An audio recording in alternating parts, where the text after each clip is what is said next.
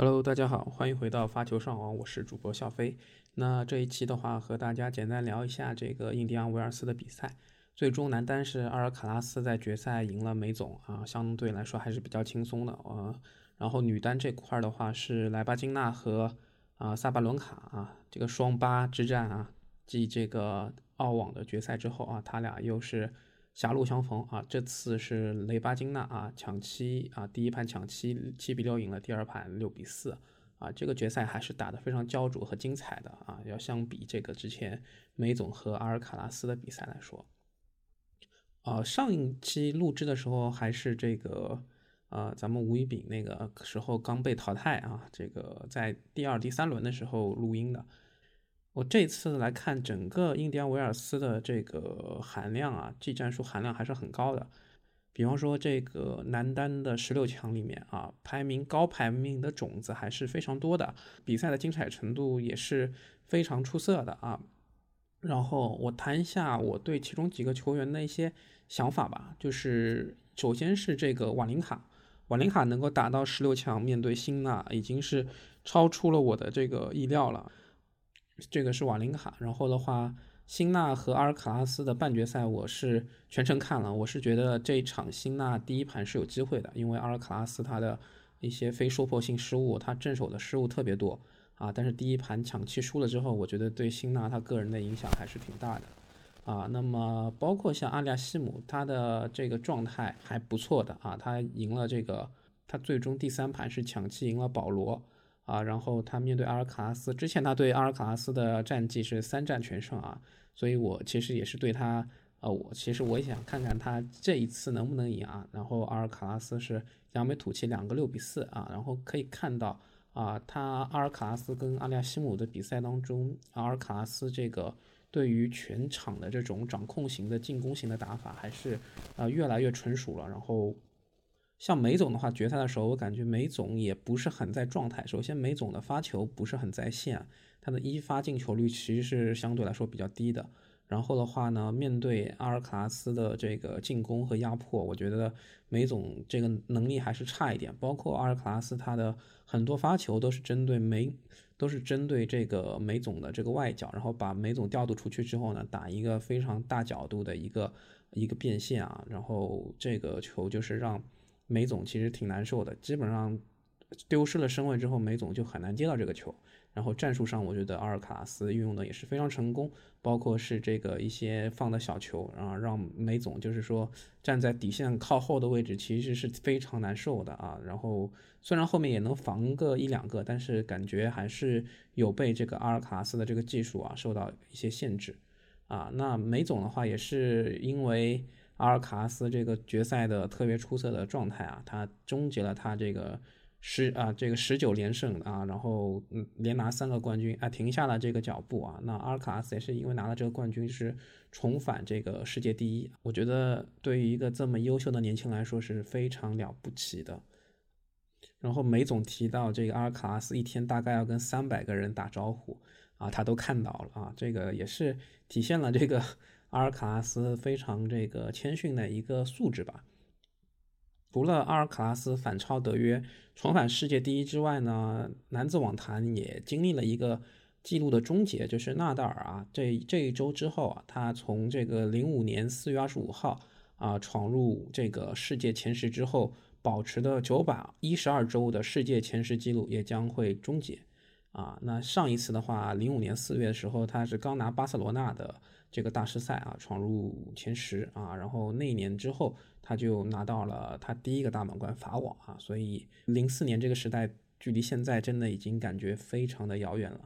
啊，也是很期待之后啊，这个男子网坛啊更新换代之后的新新一批的球员的发挥啊。那么说回女子这一边的话，对，那。聊完了男子啊，说说女子这一边，女单的十六强其实也是囊获了非常多的好手。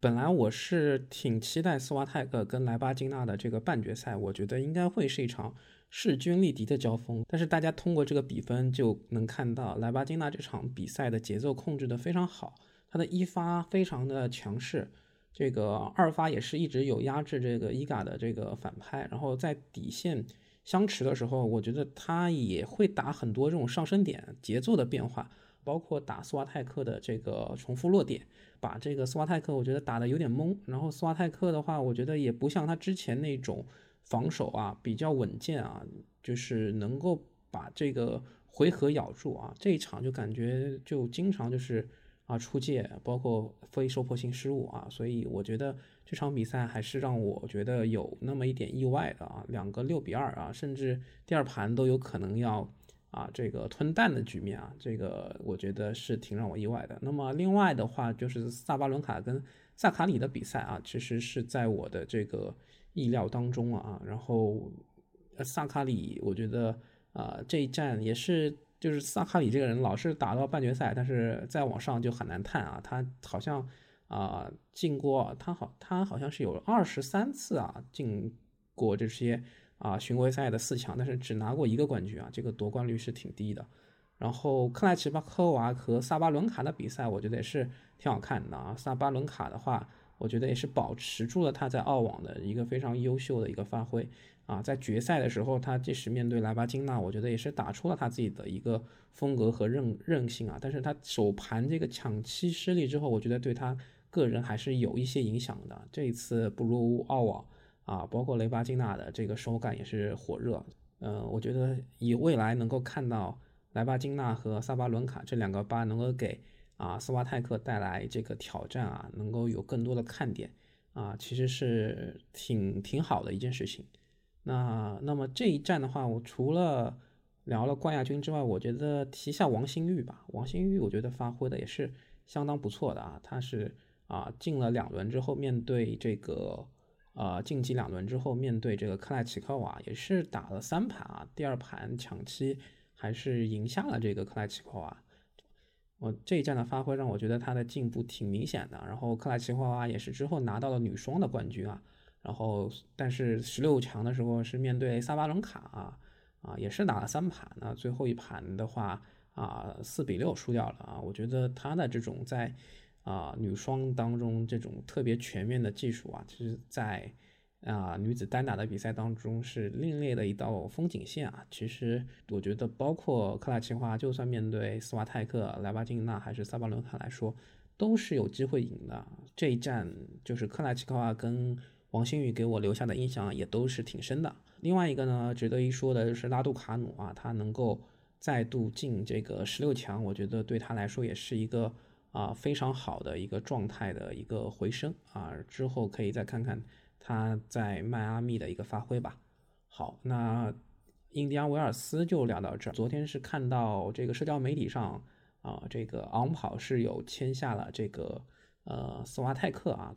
那么斯瓦泰克就成了昂跑这个赞助的第一个这个女子网球运动员。然后我看到昂跑它也有赞助希尔顿啊，我觉得也是昂跑它呃包括。其他朋友有跟我说，这个费尔南德斯也是有在穿昂跑，未来可能也会成为昂跑的一个代言人啊。我我看昂昂跑的他这个啊赞助策略好像都是啊支持这种比较年轻的一些新生代的一些潜力股，包括像斯瓦泰克已经是世界第一了，对吧？就是他的啊又年轻啊啊这个排名又高，我觉得这是啊包括这个这些社交媒体的影响力。也比较足的这些人，我觉得昂跑这个策略打的还是挺聪明的。那之后可以再看一看。那么这周的话呢，就是啊迈阿密的正赛就要来了。那现在还是在打资格赛。我看到资格赛这边张之臻也是第一轮晋级了。第二轮的话，就是最终轮次的话是要在明天的啊凌晨啊三月二十号凌晨两点要跟这个施特鲁夫打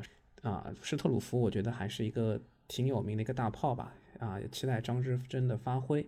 然后的话，啊，商俊成是拿到了外卡，吴一丙是靠排名是直接能进正赛的，那是他是抽到了保护排名参赛的这个埃德蒙德啊，埃德蒙德现在的排名只有五百四十四啊，我觉得也是伤愈之后靠这个排名保护来参赛的啊，吴一丙应该能够拿下吧？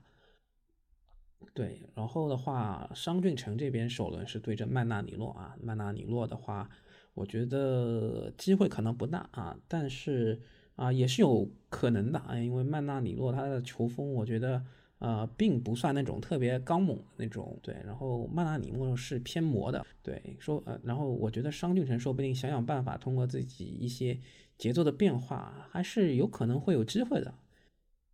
对，然后女子这个迈阿密的这个签表的话，可以看到首轮的有一个焦点战，就是拉杜卡努跟安德莱斯库啊，这个第一轮我觉得还是挺有意思的。那么郑钦文的话会在迈阿密站复出啊，他作为二十三号种子，首轮是轮空，次轮的话也是打这个贝古或者埃拉的这个胜者。张帅和朱琳呢也都拿到了种子的席位啊，张帅他首个对手会是在安德烈瓦和克鲁格之间产生，朱琳会面对的是这个泰克曼和资格赛球员的胜者，